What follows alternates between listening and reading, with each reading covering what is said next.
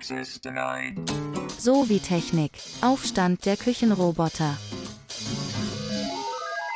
Und hier ist der Klaus Kusanowski, Soziologe, Systemtheoretiker, Blogger auf Differentia WordPress.com oder in Google einzugeben. Da tauchst du auch auf. Hallo. Ein postnuklearer Entspannungspodcast. Access denied. Und äh, bei dir passt das halt deshalb gut, weil ich ja hier podcaste und du einen, einen Blogartikel, einen ziemlich lang geschrieben hast. Wie viele Seiten? 25 oder so. Ne? 25 sein. Naja, Ja. mehrere Folgen. Ich, ich teile das Ja. immer so in Folgen auf, Hm? ähm, ähm, weil man darüber sehen kann, ob das überhaupt irgendjemanden interessiert.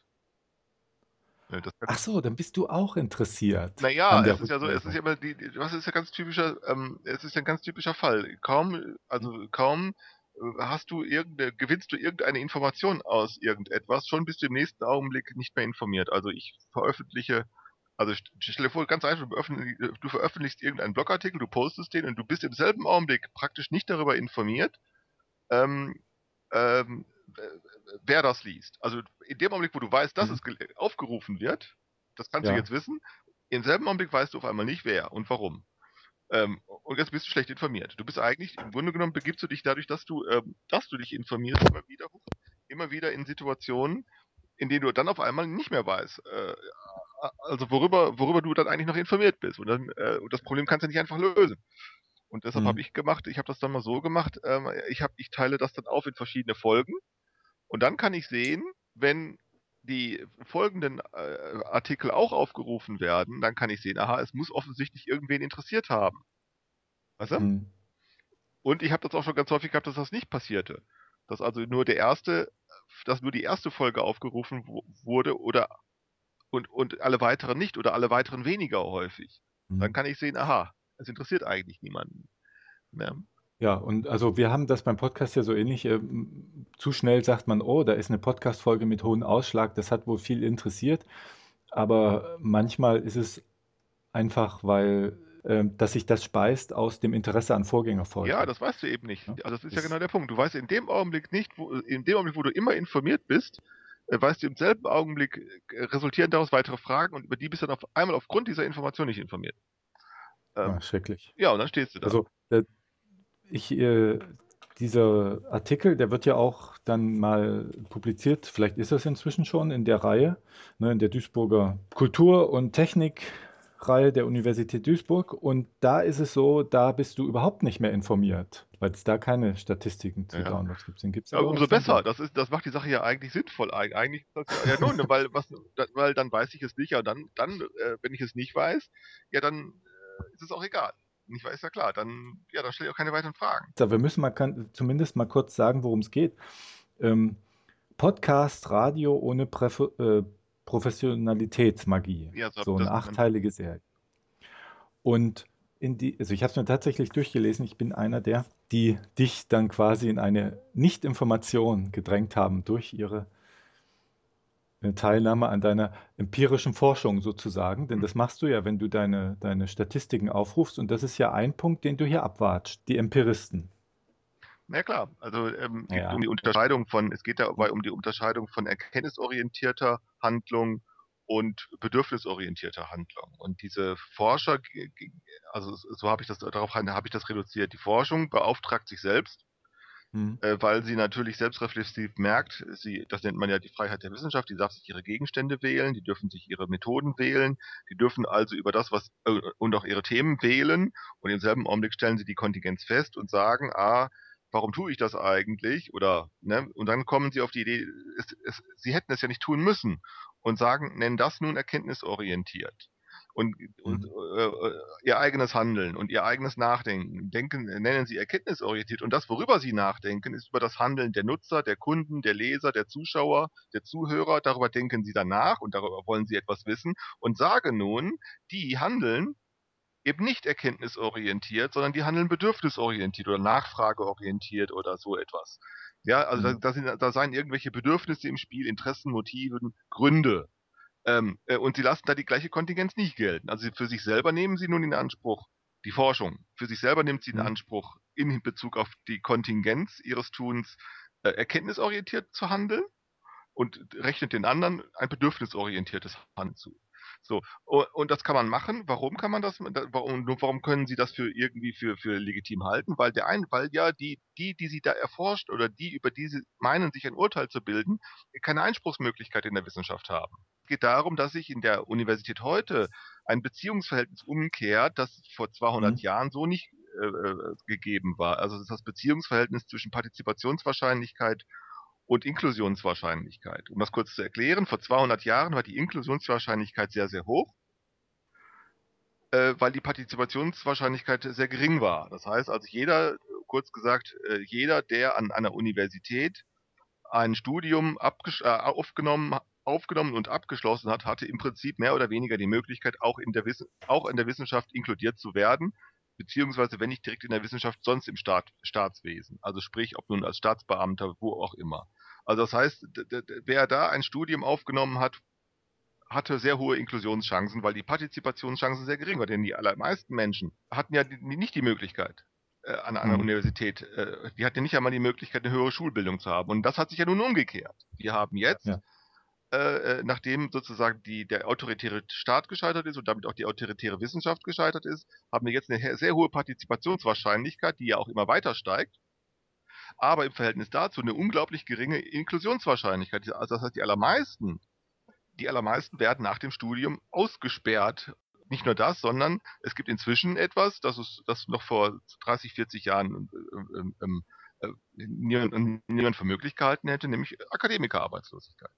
Also, mhm. also nicht nur, dass sie, also natürlich haben Akademiker heute immer noch bessere Chancen, eine Arbeitsstelle zu bekommen als alle anderen, das ist schon richtig, aber ähm, das Verhältnis zwischen In Inklusionswahrscheinlichkeit und Partizipationswahrscheinlichkeit, das ist doch umgekippt, umgekippt. Und jetzt kann man doch nicht einfach sagen, die wenigen, die wenigen, die sozusagen, die von Inklusion ähm, erreichen, die haben das aufgrund ihrer genialen Leistungen, aufgrund ihres besonderen Charakters, aufgrund ihrer besonderen moralischen Stärke, aufgrund ihres besonderen Wissens, aufgrund ihrer besonderen Moral geschafft, sondern sie haben es einfach nur zufällig geschafft. Das mhm. ist einfach nur ein Zufallsgeschehen inzwischen. Und das war im 18. Jahrhundert noch anders. Da konnte man noch glauben, also kurz, also an der Schwelle, bevor, also ich, ich meine, das 18. Jahrhundert ist die Schwelle vor der Industrialisierung, bevor also dann das, Uni, die, das Universitätswesen, äh, bevor dann öffentlicher Diensteinzug gehalten hat, also bevor das reglementiert wurde. Bis dahin konnte man noch glauben, das sind kluge Männer, eines, also höhere Männer eines höheren Geistes, ne? weil man ja nicht hm. erklären musste, woher, woher kommen auf einmal die vielen klugen Leute, die es ja nun tatsächlich auch gab. Es gab sie ja auch. Wo kommen die auf einmal hm. alle her? Und man konnte keine andere Erklärung dafür finden als höhere also höhere Männer eines höheren Geistes. Ne? So, wo soll das sonst, wie soll das sonst möglich sein? Also, und deshalb hat es dann auch im 18. Jahrhundert diesen Genie, Geniekult gegeben, in der, in der, in der Dichtkunst überall, ne, äh, diesen mhm. Geniekult mhm. gegeben. Und dann, als, nachdem das dann reglementiert wurde, in den öffentlichen Dienst überführt wurde, ähm, so, und was haben wir, was ist heute übrig? Heute wird eigentlich nur, heute ist es nur noch ein Zufallsgeschehen, aber die Strukturen, die daraufhin entstanden sind, und das ist ja genau der entscheidende Punkt, die haben sich wie ich sagen möchte, trivialisiert. Sie haben sich aus, zwar ausdifferenziert, sie haben sich trivialisiert, aber in den entscheidenden, aber in den entscheidenden Aspekten haben sie sich nicht geändert. Nämlich da ähm, gilt innerhalb dieser Struktur sozusagen die Irritation über die eigene Handlung. Das nennt man dann Rechtfertigung für Handlung. Die Bildungsgesellschaft führt also zur akademischen Exklusionsgesellschaft, könnte man sagen. Naja, die Exklusion findet ja überall statt. Also jeder Mensch ist ja da in der Gesellschaft inkludiert, wo er nicht exkludiert wurde. Aber es geht ja darum, wenn man sich fragt, wie beurteilen wir Realität? Und wer, nicht nur wie, sondern wer, wer kann darüber urteilen? Und wir sagen, diejenigen können nur darüber urteilen, die zufällig für den Rest ihres Lebens ein Freifahrtticket bekommen haben. Ja, die hm. können kompetent und äh, zuverlässig, ähm, ähm, kompetent, zuverlässig ähm, äh, ne, äh, darüber urteilen. Und da würde ich sagen, äh, das ist doch eher unwahrscheinlich. Also das ist eher unwahrscheinlich, dass ausgerechnet diejenigen, die zufällig, also äh, in diesem in der Wissenschaftsbürokratie ein Freifahrtticket erringen für den Rest ihres Lebens, dass die die entscheidenden sind, die darüber kompetent und zuverlässig urteilen. Die können das auch, sicher. Die können das, keine Frage. Aber mhm. es ist doch wohl nicht so, dass wir jetzt noch sagen können, und, und, diese, und dann kommt eben dieser interessante Punkt äh, ins Spiel, äh, aber sie können Einwände gegen diese Einsichten können, werden einfach exkludiert. Das wird also nicht ausdiskutiert, das wird auch nicht abgestimmt, denn die Wissenschaft hat sich ja nie demokratisiert. Das, gilt, das kann sie auch nicht. Wissenschaft ist nicht demokratisch und das kann sie auch nicht sein. Ähm, ähm, äh, sondern es wird einfach sozusagen äh, abgewiesen oder es wird äh, differenziert. Ähm, und, ähm, ähm, und, und jetzt stellt man sich ja die Frage, ähm, ähm, was wird denn mit den vielen klugen Leuten, die durch diesen Durchlauferhitzer durchgehen äh, und die exkludiert werden und die ähm, jetzt auch nicht einfach mehr sagen können, naja, ich hier, hätte ja die äh, große Chance in der, in, in der Industrie, habe ich, äh, ne, haben gibt es ja auch nicht mehr. Also man, man muss mhm. sich das wirklich vorstellen. Also mein Schwiegervater, der hat in den äh, 60er Jahren studiert, der bekam am Ende des Studiums von den Unternehmen, bekam der Aufforderungen, sich zu bewerben. Ja, ja das, ist für uns, der, der bekam Aufforderungen. Also er sollte sich bewerben, der konnte sich also aussuchen. Der konnte sich das einfach aussuchen, was er, der konnte sich seine, seine Karriere aussuchen. So etwas ist für uns unvorstellbar. Bei uns ist das eigentlich, sind das Zufälle nur noch. Und, ähm, und äh, ich meine nun, dass gerade dieses, dieses Podcasting ist, wenn auch als triviales Phänomen, aber da zeigt sich eben doch, äh, wenn es auch ein triviales Phänomen ist, aber da zeigt sich eben doch, dass hier auch eine Selbstbeauftragung funktioniert. Also das heißt, ähm, ähm, die Leute fangen einfach an, in ein Mikrofon zu sprechen. Äh, und man kann nicht einfach nur sagen, und das tun dann die empirischen Forscher, die dann sich äh, über äh, Podcasting äh, irritieren, äh, die gehen nun hin und sagen, war vorher der Nutzer, der Hörer, der, ähm, äh, der, der Empfänger war der bedürfnisorientiert in seiner Handlung, dann ist es jetzt der Sender. Ach so, okay. Und jetzt sagen sie einfach, das Senden selber sei jetzt das Bedürfnis. Und jetzt behalten die das Schema einfach bei und unterscheiden wieder zwischen erkenntnisorientiert und bedürfnisorientiert und sagen, die ganzen Podcaster handeln jetzt ebenfalls bedürfnisorientiert und äh, äh, äh, bedürfnisorientiert und blenden einfach aus, dass diejenigen, die, so sprechen, selbst äh, als Interviewgäste bei Podcastings ausfallen, die blenden einfach aus, dass du beispielsweise, der du selber Soziologe bist, sie blenden jetzt einfach aus, dass ähm, die Selbstbeschreibung derjenigen, ähm, die dieses Podcasting machen, dass die damit überhaupt nichts zu tun hat. Und das dürfen sie einfach ignorieren. Mhm. Ne, so, dass wir eben haben, dass wir eben diese Unterscheidung von erkenntnisorientierter äh, Beurteilung und bedürfnisorientierter Beurteilung, dass man das einfach weglassen müsste und dann nicht danach fragen müsste, was sind die Gründe oder die Motive für das Handeln der Menschen, sondern was geschieht da einfach auf der auf der Ebene der der der sozialen Selbstregelungen. Was geschieht da eigentlich? Und dann bin ich eben auf die Idee gekommen zu sagen, vorher haben sich Sender und Empfänger voreinander ausgeschaltet, wenn sie ihren jeweiligen Apparat eingeschaltet haben. Und heute schaltet man genau diesen Ausschaltungs diese Ausschaltungsregelung, die wird nun selbst ausgeschaltet durch das Internet. Aber das müssen wir, das müssen wir, glaube ich, nochmal. Der Empfänger schaltet sich für den Sänger in dem Augenblick, wo der, wo der Empfänger sich einschaltet, der mhm. seinen Empfangsapparat einschaltet, äh, schaltet er sich für den Sender aus. Das heißt also, der Sender weiß im selben Augenblick nur, dass jemand eingeschaltet hat oder dass eine Masse eingeschaltet hat, aber er weiß plötzlich genau nicht mehr, wer sind die Leute eigentlich, warum machen die das eigentlich, was wollen die eigentlich hören. Das weiß er im selben Augenblick nicht. Das heißt, ne, ähm, das, aber das wusste er vorher ja. Ja, auch weiß aber auch egal. Okay, ja. Also ne, es ist ja völlig egal, was die Leute äh, im Radio hören wollen, wenn es kein Radio mhm. gibt. Dann das, ne, ist völlig uninteressant. Sondern in dem Augenblick, wo es die Unterscheidung in Sendeapparat und im Empfangsapparat gibt, tun, äh, schalten beide ihren jeweiligen Apparat ein, aber sie schalten etwas sehr, sehr Verschiedenes ein.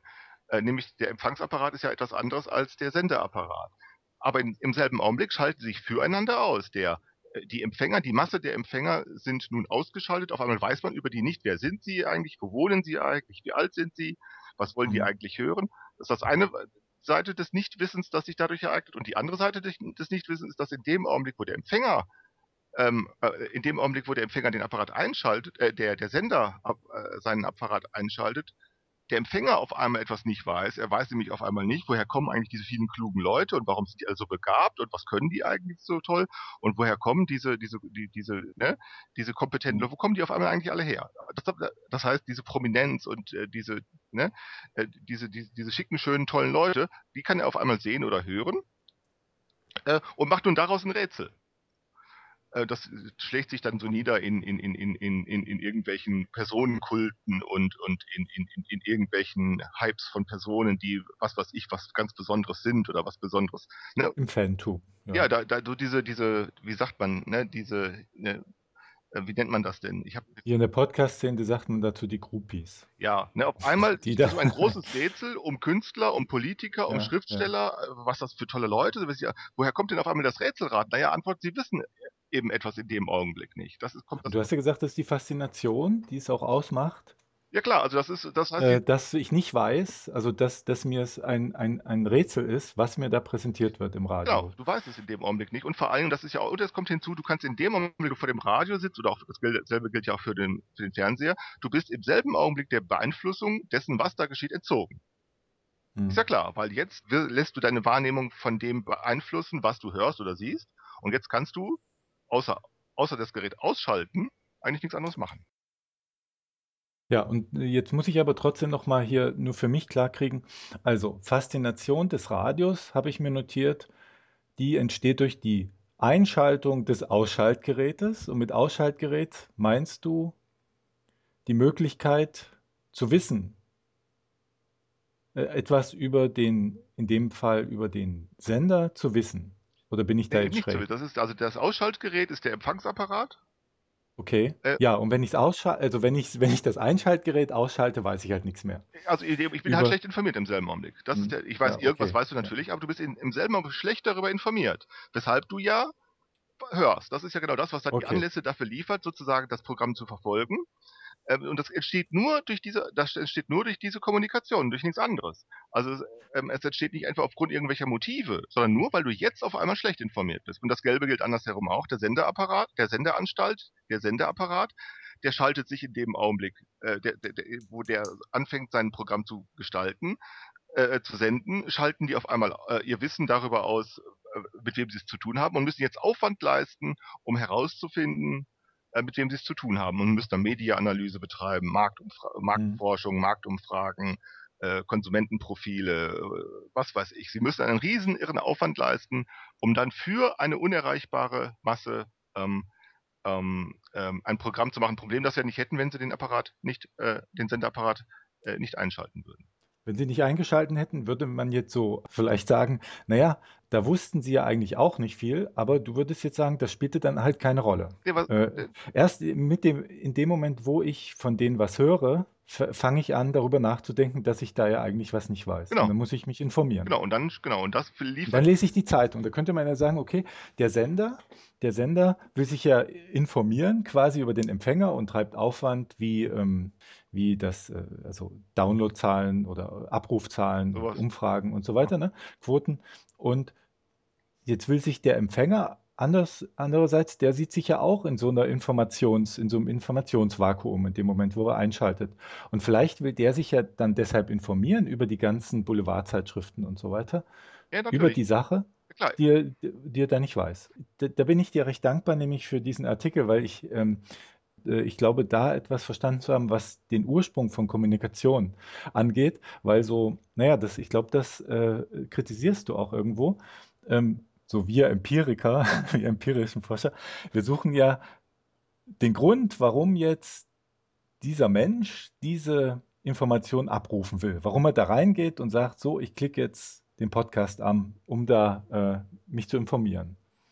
Und soweit ich das verstanden habe, würdest du da nicht so ranfragen, Nee. sondern du würdest sagen, Kommunikation entsteht einfach und das ist sehr witzig, was, und das hat mir so einen Aha-Effekt gegeben, weil du schreibst, Kommunikation, also in dem Moment, wo ich frage, wie Kommunikation entsteht, kann ich das ja nur fragen, weil sie schon entstanden ist. Genau, Weil die Frage ja schon dann auch zirkuliert. genau, genau.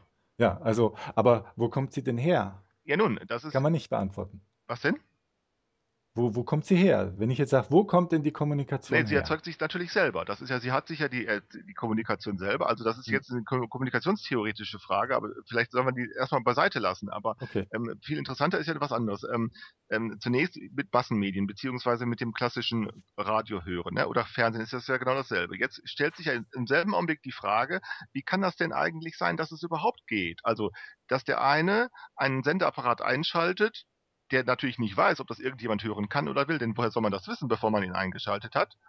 Äh, und der andere einen Apparat einschaltet, äh, einen, Send einen, einen Empfangsapparat einschaltet und jetzt natürlich nicht weiß, wer das, was das für Leute sind, die da, äh, was die da machen. Und übrigens der, der interessante Fall ist, dass am Anfang sind Enttäuschungen spielen dabei eine ganz große Rolle. Das hat man in, ähm, sowohl bei beim Radio weiß man das, das ist bei Bertolt Brecht äh, formuliert.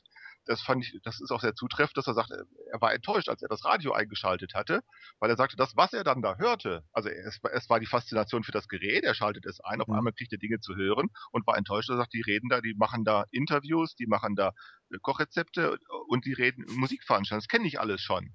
Ne? Äh, Ja. Dasselbe hatte man auch, als man das erste Fernsehen hatte. Man konnte ja ähm, in 30er Jahren in Berlin, sind, äh, hat man dann, weil ja kaum einer ein Fernsehgerät hatte, weil, ich meine, das ist ja nun auch eine, wie, wie soll man es denn auch hinkriegen? Also was haben sie gemacht? Sie haben Fernsehstuben eingerichtet in Berlin und das waren, wenn man so will, kleine Kinoveranstaltungen. Also sie haben Fernsehen wie Kino ver, äh, veranstaltet, nur mit dem Unterschied, dass die Leute sich vor so einem kleinen Schwarz-Weiß-Bildschirm gesetzt haben, der völlig völlig verschneit war und haben dann da irgendwelche seltsamen Sachen gesehen, haben sich dann fasziniert auf diesem Bildschirm. Man, man konnte kaum etwas sehen, der Ton war super schlecht. Man, die Leute haben dann in diesen Fernsehstuben sich diese äh, Fernsehübertragung angeguckt, naja, haben mit den Schultern gezuckt, haben gesagt, naja, faszinierend, und gingen sie wieder nach Hause gegangen. Also Täuschung, weil man einfach nicht weiß, das ist ja genau der Punkt, was das eigentlich soll.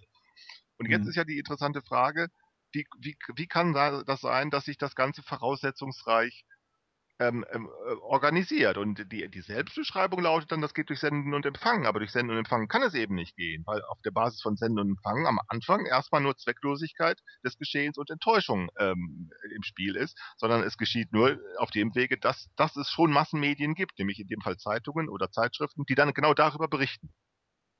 Es gibt ja auch so ähm, alte Veteranen, ob es stimmt, weiß ich nicht, die darüber berichten, dass Podcast erstmal einfach nur der Spielerei wegen. Ja, da, da, zunächst, Ja. also beim Podcast, lass mir so. Podcast hier noch pausiert. Zunächst nur, ähm, warum konnte Radio und Fernsehen, warum konnte es trotzdem funktionieren? Antwort, es, äh, denn durch Senden und Empfangen kann es nicht funktionieren, weil, äh, weil äh, sehr, sehr viel Nichtwissen und weil sehr viel Enttäuschung im Spiel ist am Anfang und sehr viel Zwecklosigkeit im Spiel ist und sehr viel Spielerei im Spiel ist. Und so kann es eigentlich gar nicht gehen, sondern es kann erst dadurch gehen, dass über entwickelte Massenmedien, in dem Fall Zeitungen, vor allen Dingen Tageszeitungen, dann darüber berichtet wird. Und jetzt auf einmal kriegt man in Erfahrung, was auch andere lesen, äh, äh, dass es Radio gibt. Und jetzt Mhm. auf einmal äh, dauert es eine gewisse Zeit, äh, bis genügend, äh, einerseits genügend Empfangsgeräte verteilt sind, einerseits und bis andererseits eben auch genügend Leute äh, kommen, die sagen, ich, ich, mir fällt etwas ein, was man senden kann. Das dauert ja eine gewisse Zeit. Und jetzt mal zu dem Podcasting. Beim, beim Podcasting ist es ja nun andersherum. Da fällt ja diese Unterscheidung in Sendeapparat und Empfangsapparat, die fällt ja weg. Okay. Ähm, Die, ja. die fällt ja weg. Wir haben ja den gleichen Apparat, mit dem wir äh, die, den Empfang einschalten, ist der gleiche Apparat, mit dem wir äh, die Sendung einschalten. So, weil man sich jetzt angewöhnt hat, das Ganze als, also diese ganze massenmediale Kommunikation als ein Verhältnis von Sender und Empfänger zu beschreiben, was ja faktisch gar nicht stimmen kann, denn so könnte sie kaum zustande kommen, ähm, meinen wir nun, wir reduzieren das Ganze jetzt auf ein Senden und Empfangen ähm, und, und, und man behält ansonsten die Theorie bei. Tatsächlich wird ja jetzt genau das äh, irritabel, dass nämlich jetzt eben nicht mehr äh, die Ausschaltung funktioniert durch Einschaltung, sondern dass man dieses Ausschaltungsverfahren, das Sender und Empfänger füreinander betreiben, dass man dies selbst ausgeschaltet wird. Und das geschieht, indem wir das Internet einschalten. Und uh, ich weiß nicht, ob du das verstehst. Also, dass man, also vorher war es so, Also, dass hm. Sender und Empfänger, indem sie ihren Apparat einschalten, schalten sie sich füreinander aus. Ja, das habe ich verstanden. Genau. Und genau das- dieses, diese, diese Ausschaltungs, dieses Ausschaltungsgeschehen, das wird jetzt durch Internet selbst ausge, ausgeschaltet. Okay, aber dann hast du ja das, was, was ursprünglich gedacht wurde, dass das passiert beim Radio, dass sich die irgendwie füreinander einschalten. Dann hast du ja, wenn, wenn, wenn die sich nicht füreinander einschalten, sondern ausschalten und du diese Ausschaltung, einsch äh, diese Ausschaltung ausschaltest, ist ja die ausgeschaltete Ausschaltung, ist ja eigentlich eine Einschaltung. Ja, genau. Das geschalten sie sich füreinander ein. Und jetzt haben wir genau dasselbe Problem, das, das es immer gibt. Worüber sollen wir jetzt reden? Also das ist ja genau der Punkt. Was soll das jetzt eigentlich? Und, und, und genau das genau das wird jetzt irritabel. Du, du fällst, Mhm. stellst nämlich fest, genau dasselbe Problem, das es immer gibt. Das war bei Zeitungen so, äh, bei Tageszeitungen so, das war bei Radio so, das war bei Fernsehen so. Also man zuckt mit den Schultern und sagt, was soll das eigentlich? Es bringt nichts. Es ist nichts Besonderes. Ne? Das ist viel Sabbelei dabei. Es ist viel, viel, äh, viel, viel Blödsinn dabei. Einfach nur Wir sprechen jetzt vom Podcast. ja, genau. Da ist genau dasselbe. Okay. Du findest genau dasselbe Phänomen, äh, das es übrigens auch bei Tageszeitungen gab, ganz am Anfang, als sie nicht wussten, am Anfang, was sie, worüber sie schreiben sollten. Äh, Also das war echt ein Problem. Was sollten sie da reinschreiben? Ähm, ähm, ähm, man muss ja erstmal wissen, was in der Stadt geschieht. Aber woher soll man das wissen, wenn es keine Zeitungen gibt? Ne? Äh, Hm. Und wir haben jetzt mit äh, Postcard, äh, mit Podcasts genau dasselbe. jetzt hat sozusagen, jetzt funktioniert die Einschaltung, aber ähm, äh, jetzt, tja, was soll man denn jetzt eigentlich damit? So, und jetzt passiert erstmal nur sozusagen das triviale, äh, das triviale Dingens. Ne? Und folglich bleiben auch erstmal das Beurteilungsschema dieser empirischen Forscher, da, äh, das bleibt natürlich erhalten, weil sie sagen, nö, jetzt wird also das Senden und Empfangen zum Bedürfnis ähm, äh, deklariert und ihr eigenes Verhalten deklarieren sie immer noch als Erkenntnis, als ein Verhalten von Erkenntnisinteresse.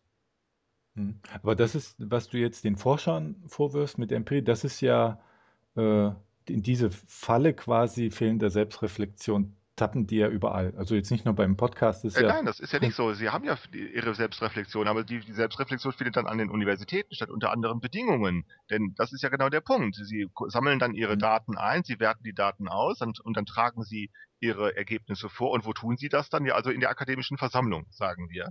Und mhm. da und äh, vollzieht sich dann die Reflexion. Die Reflexion passiert ja schon, aber wenn ich jetzt genau hinschaue und genau die Möglichkeit eröffnet sich ja, dass in dem Augenblick, wo die akademische Versammlung stattfindet, könntest du genauso gut, in, in, äh, und das wird ja teilweise auch schon gemacht, live ein Mikrofon einschalten, äh, Kamera und Mikrofon einschalten und gleichzeitig, äh, also das, was da äh, ähm, zur Sprache kommt, gleich wieder senden. Das ging ja mhm. im Prinzip. Das machen manche ja auch schon. Und spätestens jetzt, spätestens jetzt ist diese Unterscheidung von erkenntnisorientiert und äh, bedürfnisorientiert, die ist überflüssig.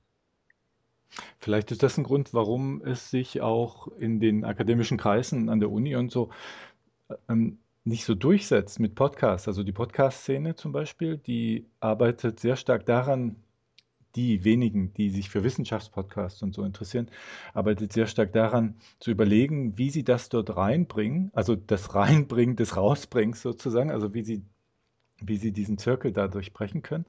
Aber da gibt es sehr viele Vorbehalte. Ja. Äh, ne? Natürlich. Weil dann müssten die, dann müssten die ja sich selbst reflektieren außerhalb ihrer, ihrer geschlossenen Meine, diese Vorbehalte sind ja also auch erstmal berechtigt, weil man sich ja ganz praktisch fragen muss, was soll's denn? Also die, die Frage kann man ja nun, die darf man ja stellen, was soll es denn eigentlich? Hm. Ne, äh, tatsächlich stellt man fest, Zwecke sind so leicht nicht erkennbar. Hm. Äh, das stimmt ja auch.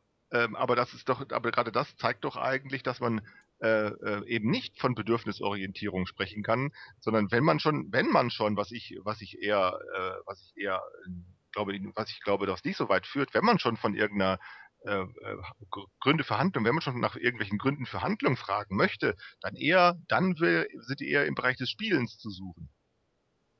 Also die Faszination durch Spiel und weniger in der Frage, ob da irgendwelche Bedürfnisse sich artikulieren und befriedigt werden. Das halte ich gar nicht für so abwegig, weil äh, ähm, ein Grund zum Beispiel, der immer wieder angeführt wird, also als Selbstbeschreibung der Podcaster, äh, dafür, dass es so wenig Frauen in der Podcast-Szene gibt, ist, dass der Spieltrieb zumindest äh, für die, äh, also für die technisch nicht so interessierten Frauen ähm, nicht so befriedigt wird, weil ein neues Mikro, eine neue Software, ein neuer Sendeapparat, das ist doch äh, sehr Spieltrieb bezogen. Ja. Das, das, halte ich durchaus für, also müsste man untersuchen empirisch, aber äh, da wärst du wahrscheinlich kritisch. Naja, das, weil dann ja wieder darum geht, das gleiche Schema wieder zu, zu mhm, herauszukramen, ja. zu sagen, Kommunikation beruht auf Gründen für Handlungen. Äh, also du, und, und, mhm. dann, ne, also, und dann sucht man wieder in einen linearen äh, äh, Erklärungszusammenhang. Und das Interessante ist doch, dass gerade durch, durch dieses Dispositiv, das, das, auf das wir uns jetzt einlassen, ähm, dass ja gerade damit genau diese Unterscheidung in, in, in, in Ursachen und Zweck, äh, in Ursachen und Wirkungen für Kommunikation, dass diese Unterscheidung langsam überhaupt keinen Zweck mehr hat. Wenn wir nämlich jetzt feststellen, dass äh, das Internet ähm, kein, kein, kein dass die, die Relevanz dieses Apparats, also dieses Dispositivs nicht darin besteht, ähm, die Relevanz besteht eben nicht darin, dass äh, ähm, ähm, du es einschaltest und es dir dann egal sein kann, ob andere es auch eingeschaltet haben, sondern andersherum, du kannst es einschalten oder ausschalten, aber in allen Fällen hat es für dich eine Relevanz, ob andere es eingeschaltet haben. Das ist ja genau der Punkt. Ne, du, du kennst das in Schulklassen, ne, und das hat ja schon angefangen in, mit diesen, ähm, mit diesen Handy, äh, mit diesen Handys und den schnellen Möglichkeiten, Fotos zu machen. In den Schulen klick, klick, klick, überall machen sie sich Fotos, du kannst nichts dagegen machen, dass du fotografiert wirst und dann auf einmal ähm, posten sie diese Fotos ganz schnell. Und dann hat das für mhm. dich eben sehr wohl eine Relevanz, dass die anderen ihr Gerät eingeschaltet haben. Ähm, ah, ja. ne, so, ähm, äh, äh, und, ich bin nur, hm, ja. ich, ich bin nur, also ich, ich ähm, dass Empfänger und Sender quasi gleich geworden sind. jetzt übers Internet. Äh, Habe ich das richtig Nee, verstanden? Nicht gleich, das ist nicht gleich gewollt, sondern wir haben Hm. sozusagen diese, diese Aufteilung in verschiedene Sender, äh, in in Sende- und Empfangsapparat nicht mehr. Hm, Okay, diese, aber da müsste man ja überlegen, was ist jetzt ein Apparat, weil ich glaube, so ein Nerd, der würde sagen, okay, äh, der Player, der nur abspielt, wäre jetzt ein Apparat innerhalb des, äh, der, äh, der virtuellen, du hast ja dann immer so den Player, wo du draufklickst und dann wird es abgespielt, aber der Sender wäre ja dann irgendwie, wenn man es jetzt als Apparat bezeichnen würde, könnte er sagen, das wäre, ist, ist der Hoster, wo er die MP3 für einen Podcast zum Beispiel drauflegt. Also- Dann hättest du ja rein technisch ein, ein, Ort, einen Raum, wo etwas zur Verfügung gestellt wird und ein Ort, wo es abgerufen wird. Wenn natürlich Apparat als, als Internet als solches, als, als das ganze, Genau. den ganzen Haufen, der mit dem Internet zusammenhängt, nimmst, dann ist es äh, wieder was anderes. Dann habe ich diese Unterscheidung von Sende- und Empfangsapparat ist Quatsch. Das ist genau der entscheidende Mhm. Punkt. Denn die Unterscheidung können wir knicken, damit können wir nichts mehr anfangen. Das ist sozusagen nur, also diese Unterscheidung ist eigentlich äh, äh, also nur ge- äh, äh, entstanden als das, was dann empirisch wird, wenn man nach den, wenn man die Voraussetzungen nicht, wenn man, wenn man sich nicht über die Voraussetzungen irritieren muss, die, die angeliefert sein müssen, damit so etwas wie Sendung, äh, Sendung und Empfang eigentlich passieren kann. Nämlich die Voraussetzung dafür sind Gesellschaft selbst. Sondern stattdessen wird dann hingegangen, nachdem dann diese Massenmedien erfolgreich waren, wird dann einfach nur angenommen, es geht durch Senden und Empfangen, durch, also Send, durch Sendehandlungen und durch Empfangshandlungen. Hm. Aber die ganze dritte, die, die dritte Möglichkeit, dass nämlich das nur geschehen kann, wenn es, wenn eigentlich die Gesellschaft vorher eigentlich diese erst zusammenführt, ähm, das wird dann auf einmal, äh, da- da- darauf, wird dann einfach nicht gefragt. Ne? Äh, Und, und wenn wir jetzt aber die, in die Situation kommen, dass wir jetzt merken, die, diese dritte Position ist eigentlich die, die immer schon, äh, die für uns äh, immer schon äh, sozusagen als, als relevant in Erscheinung tritt, ähm, dann können wir feststellen, dass jetzt diese Unterscheidung in Sendeapparat und äh, Empfangsapparat und dann auch die Unterscheidung in, in, in Sendehandlung und Empfangshandlung, dass das nichts mehr ist, womit wir was anfangen können. Und damit bekommen wir Okay. jetzt ein anderes Schema darüber, Hm. äh, was empirisch, was für uns empirisch dann relevant werden kann und was für uns empirisch in Erscheinung treten kann. Und das kann sich ändern. Was wäre das denn jetzt? Also wenn ich jetzt sagen würde, ich möchte was über meine Podcast-Hörer oder als Mhm. Radiostation, über meine Radio, also bleiben wir beim Podcast wahrscheinlich, weil dort ist ja, ist ja der Apparat, also die Trennung von Sender-Empfängerapparat dann äh, Ja. auszuschließen. Äh, ähm, so, äh, äh, Moment, ähm, okay, so bin wir da. Nee, ich hatte hier was. Ähm, jetzt muss ich das nochmal wiederholen. Ja, ich habe das schon verstanden. Was könnte dann, was könnte Ja, aber dann, die äh, Hörer nicht. was denn? Die Hörer werden es nicht gehört haben. Ich habe jetzt hier, ich musste, weil mein gebrochener Zeh, da, da muss ich so komisch sitzen, hier zumindest am, am, beim Sitzen. Also nochmal, ähm, wie gehen wir denn dann ran, wenn wir etwas wissen wollen über als äh, Sender? Wo kann man dann überhaupt noch von Sendern und Empfängern sprechen, wenn Sende- und Empfängerapparat nicht mehr differenzierbar sind? Äh, weil Sender und Empfänger, wenn wir das definieren wollen, haben die sich in der Kommunikationstheorie irgendwie definiert über die Maschinerie, die sie bedient haben? Oder Genau. dann äh, können wir die ja auch nicht mehr trennen. Genau, brauchen das. Also, weil das ist sozusagen nicht mehr, das ist nicht mehr interessant. Also, weil, Aber wer will denn dann was über wen wissen, wenn die, wenn die gar nicht mehr getrennt werden? ja, das ist ja genau der Punkt. Also, das ist ja ganz genau der Punkt. Das ist ja auch der Grund, weshalb diese ganzen Podcasts, also mehr oder weniger, also ich betone mehr oder weniger, Quatsch Mhm. sind. Das ist ja irgendwie irgendein, irgendein Quatsch geschehen. Das kommt nämlich daher, weil sozusagen, wenn ich das mal so, so, ähm, so, so sagen darf, halt in diesen geordneten Ameisenhaufen irgendwie so ein Stein reinfällt und jetzt rennen alle Ameisen durcheinander und jetzt weiß man nicht mehr, was es soll. Jetzt, jetzt, wir sind jetzt in so einer Art äh, Situation, in der wir erstmal äh, fragen müssen, ähm, welche Ordnungsmöglichkeiten haben wir denn eigentlich? Und da dies natürlich keiner steuern kann und dies nicht, nicht durch Planung funktioniert, ja, wird jetzt erstmal ganz viel Quatsch produziert, solange bis sich irgendwelche Ordnungsmuster herausbilden. Und dann, äh, die dann auch die Frage beantworten können, wozu soll das denn gut sein? Gegenwärtig ist es zunächst gut, das kann man durchaus sagen. Ne? Da, da werden die, es gab kürzlich eine Wissenschaftspodcaster-Konferenz, die, ich bin da ja ein bisschen kritisch, was die Möglichkeit der Verbreitung angeht, aber die sehr optimistisch, soweit ich das gesehen habe, ähm, postulieren, dass Podcast in die Lehre rein müssen, weil dann haben die als Wissenschaftspodcast einen richtigen Sinn, wenn sie dort ankommen. ja, das ist Das wäre ja dann schon. Das, Äh, Pod, eigentlich ist schon das Wort Podcast Quatsch. Eigentlich müsste man es schon, also das habe ich ja dann in dem Artikel versucht, ganz am Anfang zu setzen, dass dieser ja, das, Anglizismus, damit steigst du ja ein. ne, schon das ist ja eigentlich. Quatsch, weil wir eigentlich meinen, es gäbe da jetzt etwas, es gäbe in, in, der, in der objektiven sozialen Realität etwas Neues. Äh, äh, da, ist noch, da sei etwas Neues objektiv geworden, über das wir jetzt irgendwie etwas subjektiv Bestimmtes wissen können. Und das schon das ist Quatsch. Da ist eigentlich im Grunde genommen ist dieses Podcasting Quatsch. Äh, aber dass wir das trotzdem so machen, das ist eben die notwendige Stammelei, äh, die am Anfang äh, geschehen muss, weil, weil man eben nicht weiß, womit man es zu tun hat und womit man es zu tun bekommt. Also dank Anglizismen haben wir nicht mehr, sind wir nicht mehr gedrangsaliert von der Notwendigkeit, irgendwas als das Neue, also das Neue von irgendwas zu erklären. Genau. Wir ne- nennen dann Anglizismus, sagen nicht mehr Radio, sagen Podcast. Podcast. Und. Und damit ist klar, das ist irgendwas Neues. Genau, irgendwas. Und dann kann man wieder nach altem Schema, also sozusagen praktisch darüber reden. Ne, dann stellt man die Frage, was heißt Podcasting und das, was sind die Definitionsmerkmale, was sind die Wesensmerkmale. Ne? Und dann kann man nach ganz altem Schema äh, über etwas reden, das eigentlich etwas ganz Neues ist. Äh, und nur auf dem Wege kann dann das Neue in Erfahrung gebracht werden, weil wir ja nicht einfach irgendwelche Ordnungskriterien äh, einfach durchsetzen können. Wir haben ja nicht, die müssen ja selbst entwickelt werden. Hm.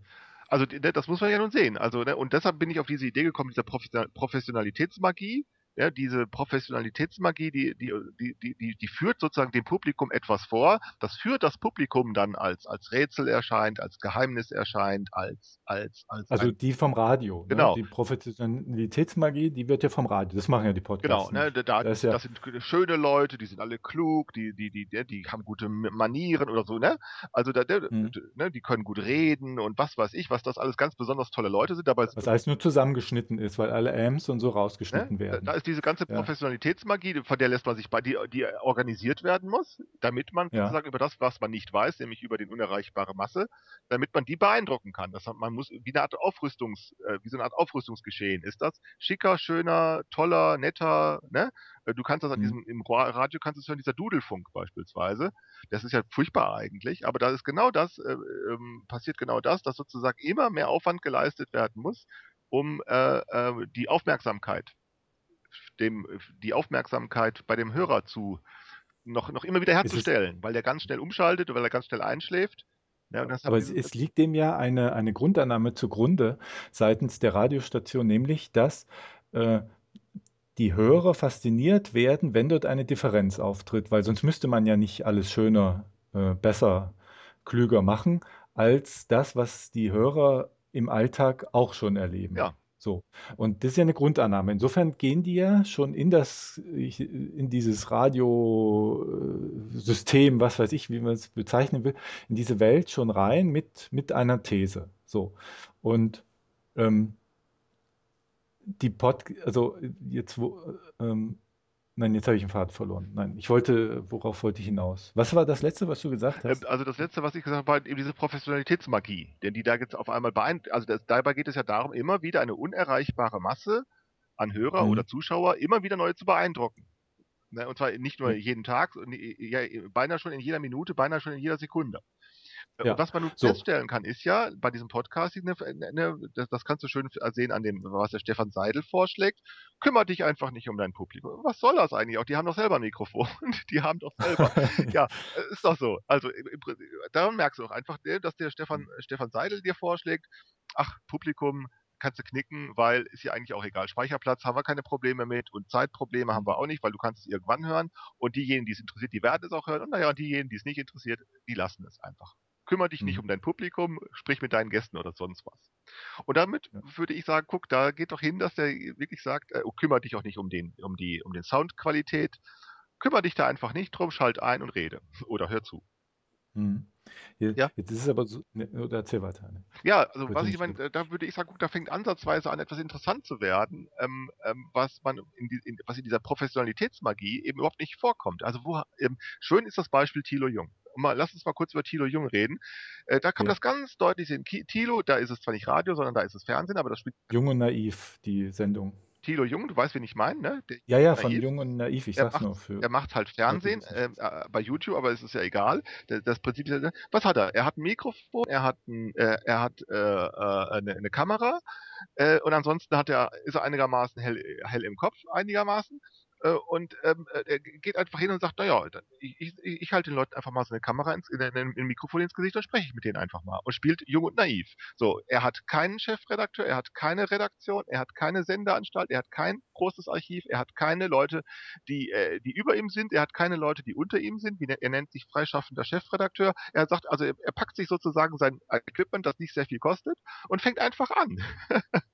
Also äh, ich muss nicht erstmal vorstellig werden, ich muss nicht erstmal irgendwas anderes tun, um mit Sendungen anzufangen, äh, mit, mit Fernsehmachen anzufangen. Er muss nicht erstmal eine Journalistenschule besuchen, du musst nicht erstmal nicht irgendwo lieb Kind machen, du musst nicht erstmal irgendwo eine Bewerbung schreiben, das musst du alles nicht. Du musst dich nicht erstmal äh, frisieren und äh, schick machen und du musst dich auch nicht erstmal parfümieren. Äh, und, und, und, und, und, und mit Schminke maskieren und so, dann das musst du alles nicht, sondern einfach einschalten, machen. Und das Interessante, und das Interessante ist, er hat Erfolg damit. Das ist ja genau der Punkt. Also der Erfolg besteht ja darin, dass er eben nichts verkauft, sondern er sammelt Spenden ein also er hat sozusagen, äh, deshalb braucht er sich auch nicht um Lesegewohnheiten oder um Hörgewohnheiten oder um Sehgewohnheiten zu kümmern. Er muss auch nichts wissen über Verkaufserfolge äh, und über Einschaltquoten. Ich denke schon, dass er darauf guckt, aber das ist nicht sein größtes Problem, sondern er geht einfach macht los. Äh, äh, er geht einfach hin und macht los, fängt an. So, ohne, ohne einen Sendeapparat, ohne einen Machtapparat, der, ne, ne, und, und das finde ich ganz interessant. Da, aber Moment, Moment, Moment. Ohne einen Sendeapparat, alles klar, aber ohne Machtapparat, dann würde ich nochmal. Na, ja, er hat ja äh, zumindest die Reputation, weil er zu den ich gehörte nicht zu den Krautreportern. Nee, das ist ja. Nee, nein, so kannst du es ja nicht nehmen. Also der, der was, was beliefert, was, womit der Machtapparat der liefert dir ein hohe, hohes Maß an Sicherheit. Du hast da irgendwo eine Arbeitsstelle. Das heißt in der Regel, du hast einen Arbeitsvertrag. Mhm. Dadurch hast du Rechte, dadurch da bekommst hast du Pflichten, aber du bekommst Geld. Also und dann bist du, aber du lässt dich auf Erwartungen ein, durch die du einen, dieser Machtapparat schützt dich ja vor sehr viel. Du bekommst Persönlichkeitsrechte, du bekommst, bekommst Arbeitnehmerrechte, du bekommst Recht auf irgendwas tarifliche Bezahlung, du bekommst da tausend tausend Rechte ausgehändigt. Äh, mhm. äh, du hast dann natürlich auch genauso viele Pflichten, aber dieser Machtapparat hilft dir ja dabei, sozusagen dich in Gesellschaft bewegen zu können und dann auch äh, eine relativ hohe Sicherheit äh, eingehen ja. zu. Äh, das hast du ja, wenn du irgendwo eine Arbeitsstelle hast. Und das hat der Thilo alles nicht. Er hat überhaupt gar keinen Arbeitsvertrag. Er hat mit keinem einen Arbeitsvertrag. Er hat überhaupt keine Verkaufsverträge. Also er verkauft ja nichts keine Verkaufs Ja, trotzdem würde ich da, würde ich da nochmal nachhaken wollen. Vielleicht hast du ja recht, ich weiß es gar nicht, aber mir kommt jetzt so der Gedanke, dass der Thilo Jung ja einen Presseausweis hat und dass bei dem Podcast zum Beispiel äh, in, auf den Foren der Podcaster immer gesagt wurde, wie kommen wir an einen Presseausweis? Denn bestimmte Leute können wir gar nicht erreichen, weil Presseausweise nur an Leute ausgehändigt werden, die professionalisierte Journalisten sind. Das heißt, die haben dort die Anbindung an den, an den Journalismus an die Journalismusprofession, die ja wieder ihrerseits institutionell gestützt ist. Genau, also was du, äh, was du meinst, ist also sozusagen genau diese Dreigliederung, die ja bei Pierre Bourdieu aufkommt äh, mit der Kapitaltheorie. Diese ne, symbolisches Kapital, das ist ökonomische ja. Kapital, ne, äh, und hier in dem Fall, was du meinst, das Beziehungskapital. Ähm, und das Interessante ist ja, dass äh, ähm, äh, das, das Bildungskapital äh, ne, also das, du, du, du, kennst ja diese, diese, diese, diese Kapital. Die, die, ja, ja, Beziehungs-, ja? Äh, äh Sozialkapital. Genau, und das Sozialkapital nennt ja Bourdieu das Beziehungskapital. Also das, ja. das Netzwerk an Leuten, in denen du dich befindest, äh, und die dir sozusagen, wo du weißt, an denen du dich wenden kannst. Ne? Und ja. das ist ja das Interessante, wodurch Thilo äh, äh, erfolgreich geworden ist, nämlich allein durch ein Beziehungskapital. Denn das kriegst du ja alles, denn das musst du nur, das kannst du nur geschenkt kriegen. Ne? Das kannst du ja nicht kaufen. Du, ne? du kannst ja die Parteilichkeit, ja. die Freundlichkeit, die Hilfsbereitschaft der anderen, äh, die kannst du nicht kaufen. Ähm, und die kriegst, kannst du nur geschenkt kriegen. Äh, und das ist bei Tilo passiert. Wie das im Einzelnen passiert ist, weiß ich jetzt nicht. Äh, so gut, äh, so genau kenne ich ihn nicht, aber es ist ihm passiert. Er hat Kontakte zu verschiedenen Leuten gehabt, die gesagt haben, ich helfe dir. Also ich besorge dir dies, ich besorge dir jenes. Er hat einfach nur ein Beziehungskapital eigentlich, zum, eigentlich nur geschenkt gekriegt. Und anders geht es übrigens auch nicht. Also das, dein ganzes Leben musst du, damit du es erfolgreich leben kannst, du musst die Voraussetzung dafür geschenkt kriegen. Äh, sonst, sonst, sonst klappt es überhaupt nicht. Und genau das passiert da. Also es passiert, dass der Tilo nun mit einer, eine, er, er muss keine Kreditverträge auf, er muss nicht erst investieren, er muss nicht erst eine Marktanalyse vornehmen, er muss nicht erst irgendwelche Einstellungsgespräche führen, er muss eigentlich nichts machen. Und auch die Technik, die er äh, äh, zum Einsatz kommt, ist so teuer nicht. Das ist ja, kommt ja auch hinzu. Das heißt also. Nee, das, das sehe ich ja ein, das meine ich ja gar nicht. Das, heißt, das meine ich, er kommt ohne einen, ohne einen Machtapparat, also ohne ein hm. Unternehmen, hm. ohne, einen, ohne einen Verlag, ohne eine Redaktion, ohne, äh, ohne irgendeinen Kapitalbesitzer, dem er verpflichtet ist, kommt er hm. nun in die Situation, eine hohe Aufmerksamkeit auf sich zu ziehen, eine sehr hohe, also das kann man ja nun sagen, äh, und, Ja. ähm, äh, und ähm, ähm, ähm, äh, regelmäßig irgendwelche, wie sagt man dann, naja, äh, Skandalisierungen, sei es, dass sie ihn selber treffen, das passiert ja auch, oder sei es, dass er das über andere ähm, äh, ähm, d- also dass, dass es ihm gelingt, andre, anderes zu skandalisieren und bei ihm taucht ja auch auf, dass er selbst dann zum Gegenstand von Skandalen wird. Ja, bei den Skandalen ist aber, also wenn wir nochmal äh, zu dem Podcast gehen, ähm, trotzdem ist ja bei Thilo Jung, man kann ihn ja nicht gleichsetzen mit den Podcastern. Der normale Podcaster hat halt kein, äh, wenn er skandalisiert, Podcasts sind ganz stark auf Freiwilligkeit ausgelegt. Das heißt, du kannst ähm, als Journalist, gehst hin, äh, brätst jemanden zusammen, sendest das. Beim Podcast kann der jederzeit kommen und sagen, ich möchte, dass das jetzt nicht gesendet wird. Ähm, ich weiß gar nicht, wie das im Journalismus ge- abgesichert wird, dass man dort auch mal jemanden skandalisieren kann. Äh, Er macht das ja oft durch in, in der Öffentlichkeit schon, so dass Zeugen dabei sind und dann wäre es umso peinlicher, wenn die Leute dann sagen, die da skandalisiert wurden, äh, wir, wir verbieten, dass das jetzt gesendet wird oder so. Ne? Ähm, aber ich sehe, ich sehe äh, immer noch einen Unterschied zwischen dem, was er macht. Ihn würde ich da viel mehr äh, in, in, in die professionelle Journalismustätigkeit setzen als so ein Podcast, ja auf, Also auf den keiner hört. Wenn der irgendwo hinkommt und, und äh, irgendein hohes Tier interviewen will, fragen die, wie viele Hörerzahlen haben sie? Wie groß ist dort meine Reichweite? Und dann, dann ist das für einen Podcaster, also der kann der nicht, nicht Ja, mithalten. das ist ja auch erstmal nicht, darauf kommt es auch erstmal nicht an. Entscheidend ist ja was anderes. Entscheidend, entscheidend ist ja, äh, es mag ja auch Podcaster geben, bei denen das sehr wohl der Fall ist. Ich kenne jetzt keinen, aber sowas soll es ja auch schon geben. Aber, das ist jetzt nicht der entscheidende Punkt. Der entscheidende Punkt ist nicht, der entscheidende Punkt ist, wie kann das eigentlich sein, dass es geschieht? Und der, dem, dem Thilo, der, der, der bekommt die Möglichkeit größtenteils nur geschenkt. Also das ist nicht etwa so, dass, dass man da viel, viel für tun kann. Der, der hat nur, die, der bringt nur die Intelligenz mit. So kann man das sagen ähm, ähm, ähm, ähm, der bringt die Intelligenz mit, daraus klug zu werden oder sich damit zu bef- befassen. Aber tatsächlich äh, hat er um ein, um, um ein massenmediales Dispositiv, äh, um an einem massenmedialen äh, Dispositiv zu beteiligen, keinen Kapitalaufwand oder einen minimalen, einen minimalen Okay, da, Kapitalaufwand. ja, und also damit ja der, auch wenn diese man, ganzen Rücksichtnahmen, äh, hat er Effizient ist damit hat er das. die ganzen Rücksichtnahmen nicht zu leisten. Guck mal, wie er Mhm. sich benimmt. Er benimmt sich rücksichtslos gegenüber seinen Hörern. Das heißt also, er, er, er, er, er stundenlang äh, äh, äh, ungeschnitten verbreitet er ungeschnitten die Bundespressekonferenz. Interviews, Stunde, anderthalb Stunden führt er Interviews, die will keiner, ne? Er nimmt keine Rücksicht auf Mhm. seine Hörer. Dann, dann nimmt er keine Rücksicht auf seine Interviewpartner, mit denen er spricht. Der duzt die einfach, der ist frech zu denen, der spielt so ein bisschen, der spielt so ein bisschen, ne? Also ähm, er, er, er zeigt sich auf eine gewisse Weise rücksichtslos. Und, ähm, ähm, und das ist ja nicht, und das Interessante ist ja, dass diese Rücksichtslosigkeiten jetzt auf einmal etwas ganz anderes beobachtbar machen. Dass man sich ja wirklich fragt, sowas haben wir doch noch nie gesehen. Also ich erinnere mich, dass, wo ich das am dollsten gesehen habe, äh, äh, das war in dem Wahlkampf 2013. Wann war der Bundestagswahlkampf? War das 2013? Ähm, da hat er diesen äh, äh, P- P- Pierre, ähm, äh, äh, Pierre Steinbrück, Hm. äh, äh, Per, per, per Steinbrück, den Bundeskanzlerkandidaten, interviewt. Das war großartig. Also der, der hat den, also der hat ihn einfach geduzt. Der war frech. Er war, er hat sich dumm gestellt. Er hat, äh, er hat ihm übers Mund, er hat ihn über den Mund geredet. Er hat, er ist ihm nah auf die Pelle gerückt, also auch, auch vom, von der Platz, vom Sitzen her. Ne? Er, er ist, also er hat sich beinahe bei dem auf den Schoß gesetzt. Er hat ihn unterbrochen. Er hat ihn nicht ernst genommen. Also er hat sozusagen all das getan, was jeder normale, bekannte, professionelle Journalist niemals tun würde. Also Ja. eine völlige Rücksichtslosigkeit. Und er zeigt diese Rücksichtslosigkeit ja nun auch gegenüber diesen anderen Journalisten, gerade bei der Pressekonferenz. Er verhält sich völlig rücksichtslos, weil er nämlich genau diese ganzen Rücksichtnahmen, die durch den Machtapparat äh, auf dich zukommen, äh, die muss, die kann er einfach weglassen. Die kann er einfach weglassen, rücksichtslos gegen, Le äh, geg rücksichtslos gegen die Zuschauer, rücksichtslos gegen die, äh, gegen die Kollegen, rücksichtslos ähm, gegen die Interviewpartner, mit denen er zu tun hat. Und dadurch entsteht etwas ganz anderes, das die ganze Sache wirklich interessant macht. Und übrigens, das kann man durchaus sehen, keiner weiß, wie man darauf bis heute reagieren soll. Und das ist genau sozusagen das Fund, das er hat. Dass er sagt, ich mache Hm. einfach immer so weiter. Äh, Aber könnte man dann nicht einfach äh, böse behaupten, dass er eine ja, in, in der, in der Medienbranche eine Nische gefunden hat, in der er Erfolg hat.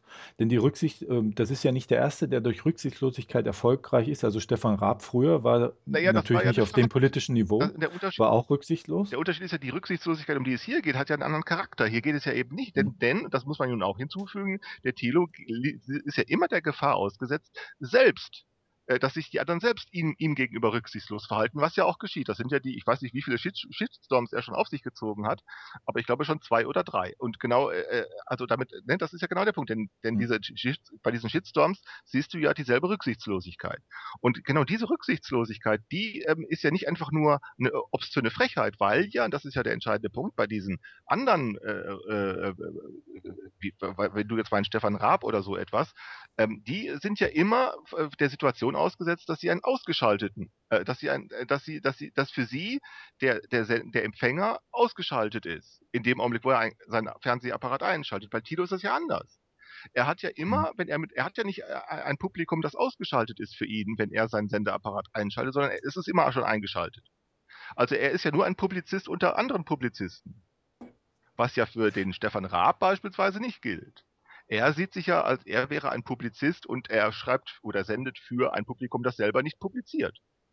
Aber das ist bei Thilo und in dieser ganzen, ähm, äh, bei diesem ganzen Internetgeschehen anders. Und das gilt im Prinzip auch für Podcasts. Für, für Podcasts. Ähm, äh, ne, du, du, wir publizieren für, wir publizieren für andere Publizisten. Diese Unterscheidung von Nur- Autor und Publikum fällt weg. Die ist überflüssig geworden. Und Trotzdem darauf, hat sehe noch ich halt, keiner eine, und darauf hat noch keiner, Ja. und keiner weiß noch so richtig nicht so genau, wie man darauf reagieren kann. Und deshalb finde ich das so fantastisch. Hm. was meinst du jetzt genau mit reagieren? Also, Naja, ähm, Naja, du siehst doch diese Bundespressekonferenz, das ist doch regelmäßig, also sie sitzen nur noch da und schütteln regelmäßig über diesen Thilo den Kopf, wie, wie er es okay, anstellt, ja, ne? äh, wie er dumme Fragen stellt, wie er ihn auf den Wecker fällt und er macht einfach immer weiter, weil er sagt, wieso denn nicht? Also wieso, ich kann hierher kommen und Fragen stellen und dann tue ich Hm. das. Also und ihr müsst Antworten geben und er stellt jedes Mal manchmal auch wirklich ziemlich dämliche Fragen, aber er sagt, was wollt ihr denn? Und sie geben einfach wie immer keine Antwort und dieses Spiel ist wunder, herrlich- wunderbar und äh, wunderbar absurd. Also ich, ich äh, gestehe das ja zu, dass dort äh, was entlarvt wird, dass du durch, im Prinzip sind es ja Krisenexperimente, wenn man so will, äh, sogar finkische Krisenexperimente, wo man sagt, man durchbricht das Gewohnte, um dort Strukturen offenzulegen, die, die man so nicht sieht. So, äh, insofern äh, ist da, hat das ja auch einen, einen politologischen, weil er ist ja viel, so fast ausschließlich, oder, in der Politik unterwegs, so, äh, hat das schon einen äh, wissenschaftlichen Mehrwert. Also könnte man fast sagen, dass er Wissenschaft betreibt. Ich, ich versuche bloß jetzt so zu schauen, was ist da der Unterschied und was ist das Gleiche jetzt bei Podcastern. Weil ähm, Podcaster, sie, ähm, also der Thilo Jung wird es höchstwahrscheinlich nicht machen, wenn es kein Geld bringt. Nein, Dann das wäre halt- wär das wahrscheinlich Stimmt aus. ja nicht. Stimmt ja nicht. Er, muss, er hat doch einfach angefangen. Er hat ja, er hat doch einfach angefangen und hat Aber hat er nicht, hat er nicht beim äh, so ein, so ein, äh, so ein Crowdsourcing gemacht, um, um, um erstmal anfangen zu können? ja, das weiß ich nicht so im Einzelnen, aber es geht ja da nicht um große Summen. Also du musst ja nicht vorstellen, dass er da erstmal eine Million investiert hat oder so. Darum geht es. Er hat im Grunde genommen klein angefangen und er kann nicht etwa sagen, ich habe und er hat nicht wie ein Verkäufer angefangen, sondern ich muss erstmal schon Mhm. etwas über meine potenziellen Kunden wissen, sondern er hat einfach angefangen und das hat sich dann daraus entwickelt. Deshalb sage ich ja, das meiste äh, war eben sozusagen was, das meiste, das größte Kapital, das er am Anfang hatte, war Beziehungskapital und das kannst du nur geschenkt kriegen. Das hatte ich ja gesagt. Was ist, also nochmal, der, der, der entscheidende Punkt ist, dass der äh, Journalist eben nicht mehr für ein Publikum äh, äh, etwas herstellt, von dem er weiß, dass es sich, dass es für ihn ausgeschaltet ist, sobald es seinen Apparat einschaltet, sondern jeder, der publiziert, publiziert für andere Publizisten. Und das nenne ich, das Publikum selbst äh, publiziert sich. Oder beziehungsweise Ah ja, wird durch okay. das Medium publiziert. Das Medium, mit dem wir es zu tun bekommen, publiziert jetzt das Publikum. Hm. Und, äh, äh, und diese, die, die, äh, welche Ordnung daraus entstehen kann, das ist gegenwärtig nicht, äh, nicht ersichtlich. Das ist ja in, in Zukunft offen. Aber ich meine, beobachten zu können, dass so etwas wie der Thilo Jung nur deshalb Erfolg hat, nicht etwa weil das so besonders klug ist, das ist teilweise auch dumm, das ist das, äh, äh, nicht weil das so raffiniert ist, sondern weil das einfach überraschend kommt. Oder, äh, damit hat keiner gerechnet.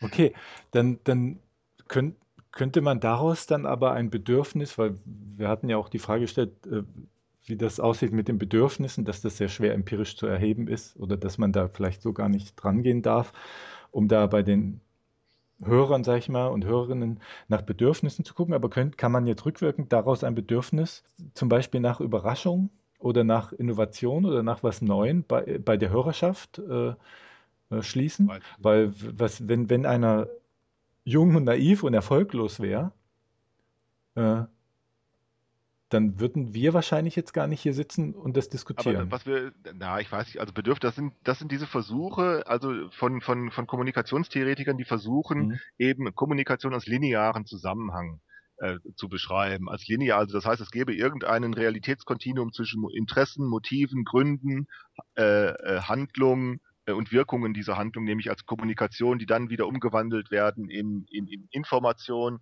in, in, in und so weiter. Also die, die Suche nach einem linearen äh, Erklärungszusammenhang von mhm. Motiven, Gründen, über Handlung, über die Wirkung äh, als Kommunikation und so weiter. Also äh, und ich glaube nicht, dass wir äh, ähm, also auf, was kann man mit einem solchen linearen Erklärungsmodell äh, erkennen oder was kann man damit kommunikabel, was kann damit kommunikabel werden, kommunikabel äh, und auch was kann damit empirisch werden? Damit kann empirisch werden, dass man äh, sich äh, trauen darf, sich für sein eigenes Handeln äh, äh, verantwortlich machen zu lassen. Und zwar deshalb, weil man ja, wenn, wenn, wenn irgendjemand mich auf mein Handeln anspricht und ich die Bereitschaft habe, mich für mein Handeln verantwortlich, zu zeigen, ich unter diesen Bedingungen äh, gerade diesen linearen Zusammenhang äh, äh, benutzen kann, dann zu sagen, du irrst dich oder äh, du bist ja schuld oder äh, ne, der, der, Grund liegt bei dir und nicht bei mir. Wir können dann über Rechtfertigung, also dieser lineare Zusammenhang ermöglicht das Training, äh, dann, äh, das eigene Verhalten gegenüber anderen zu rechtfertigen.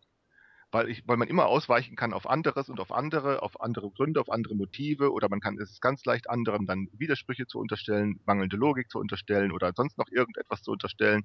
Äh, und nach dem Scheitern all dieser äh, äh, Dinge, die da angeführt werden, fängt man einfach wieder von vorne an. Also dieses lineare Schema ermöglicht wunderbar ein Training, um Handlung zu rechtfertigen.